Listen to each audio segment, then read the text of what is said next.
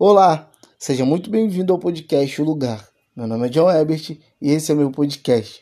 No episódio de hoje, nós vamos conversar um pouco sobre o amor de Jesus. Isso mesmo, você já parou para pensar é, o quanto Jesus te ama? Né? Nesse mês de junho, nós é, comemoramos o, me o mês do amor. Nós falamos que é o mês do amor. Né? Tem o dia dos namorados e e é um mês onde a gente fica muito preocupado com dar e receber presente, dar um presente para quem a gente ama e receber para quem de quem a gente ama, receber aí um presente de um crush, alguém que a gente está querendo paquerar. E você já se perguntou é, sobre o quanto Jesus te ama e o que ele já te deu um presente há muito tempo atrás e hoje você é, vive com esse presente que você recebeu dele? Sim, Jesus ele nos ama de uma forma especial. Ele nos ama não, não de uma forma que ele foi capaz de falar somente com palavras, mas ele expressou e expressou através da sua morte. E eu quero te dar três pontos sobre esse amor, eh, sobre a grandeza do amor de Jesus e o que, que esse amor faz nas nossas vidas. O tópico primeiro é o amor de Jesus é tão grande que ele foi capaz de morrer para nos dar vida e nos dar uma vida de qualidade. Isso mesmo. Jesus ele morreu. Esse foi o maior presente de Deus para a humanidade. Foi dar o seu único filho para morrer por uma humanidade. E essa, vi e essa morte nos trouxe vida e uma vida de qualidade.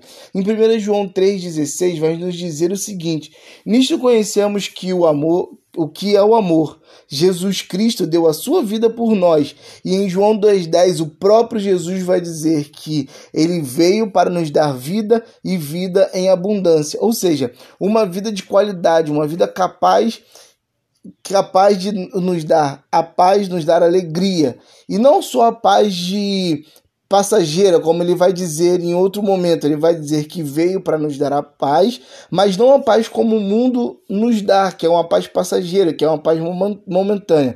Cristo, ele nos dá uma paz de espírito, uma paz em saber que somos amados através dele e somos filhos feitos filhos de Deus através desse amor e através desse sacrifício de Cristo. O tópico 2 é: nada pode nos separar do amor de Deus que está em Jesus. Nada, ou seja, nada pode nos separar desse amor. Né? Paulo ele vai nos dizer na sua carta aos Romanos que nem a morte, nem a vida, nem os anjos, nem os demônios, nem, as nem a altura e nem a profundidade.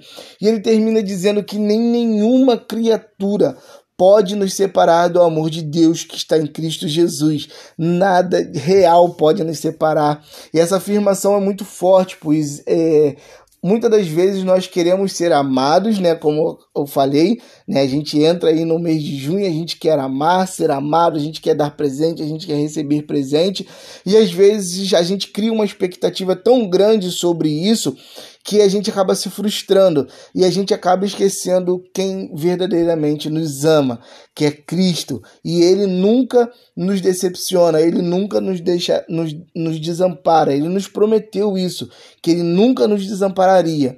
Então, esse amor é tão maravilhoso, o amor de Cristo é tão maravilhoso que pode acontecer o que for, ele não vai nos deixar, ele não vai nos deixar de lado.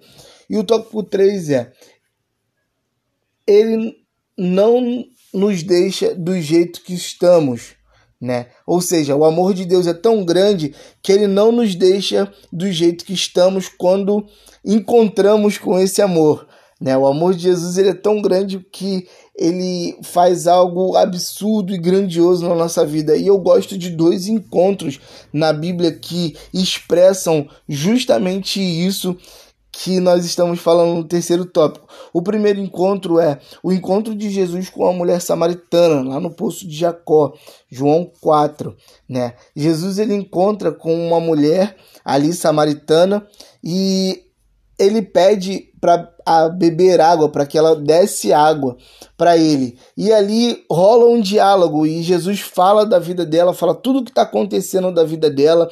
Jesus, ela, ela tem alguns questionamentos a fazer a Jesus e faz esses questionamentos, essas dúvidas, e ali rola um diálogo muito interessante. Jesus vai conversando com ela, vai falando sobre a vida dela, e ela fica tão impactada sobre as informações que Jesus traz na a vida, sobre a vida dela, né? Sobre aquilo que ela está pensando, sobre o momento da vida dela que ela está passando, que aquilo ali gera uma mudança na vida dela. Jesus, sem condená-la, mas amando, sem, sem mostrar os erros, mas querendo amar e mostrar para ela o amor de Deus, o amor que vem dele, né, na vida daquela mulher, com aquele diálogo que eles tiveram, e isso gera um impacto tão grande na vida dela que ela vai até a cidade e ela vai falar sobre Jesus, ela vai falar sobre a mudança que aquele diálogo com Jesus, aquele encontro com Jesus fez na vida dela. Ela fica tão impactada que ela corre para a cidade, ela larga aquilo que ela está fazendo, ela corre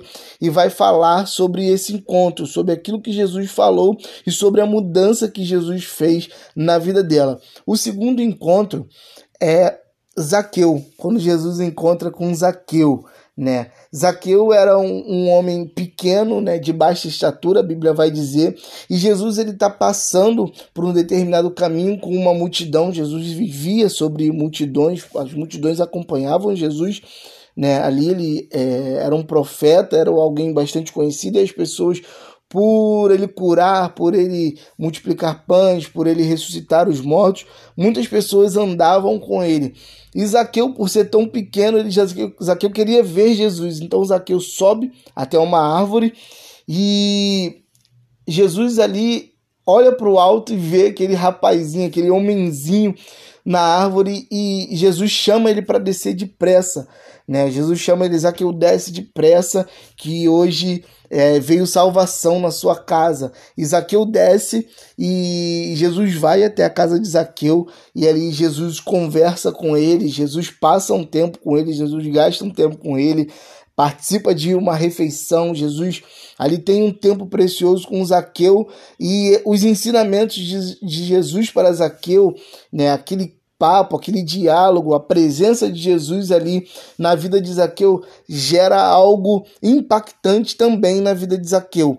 Né? Zaqueu ele era um cobrador de imposto, Zaqueu era um homem corrupto que desviava impostos e Após todo esse encontro com Jesus, Zaqueu ele se arrepende e ele fala que ele vai devolver não somente aquilo que ele roubou, mas ele ia multiplicar sete vezes mais, ou seja, ele ia devolver sete vezes mais daquilo que ele tinha roubado, né? Olha como é que Jesus é maravilhoso, aquilo que Jesus faz nas nossas vidas, o amor de Jesus faz nas nossas vidas, né? Sem nos condenar, sem é, nos maltratar, sem apontar os nossos erros, somente nos amando, Ele é capaz de mudar o, o nosso a nossa vida, mudar a, a, nossa direção de vida, né? O amor dele é muito grande e ele quer que você e eu estejamos mais próximo dele, que você e eu experimentemos desse amor todos os dias na nossa vida,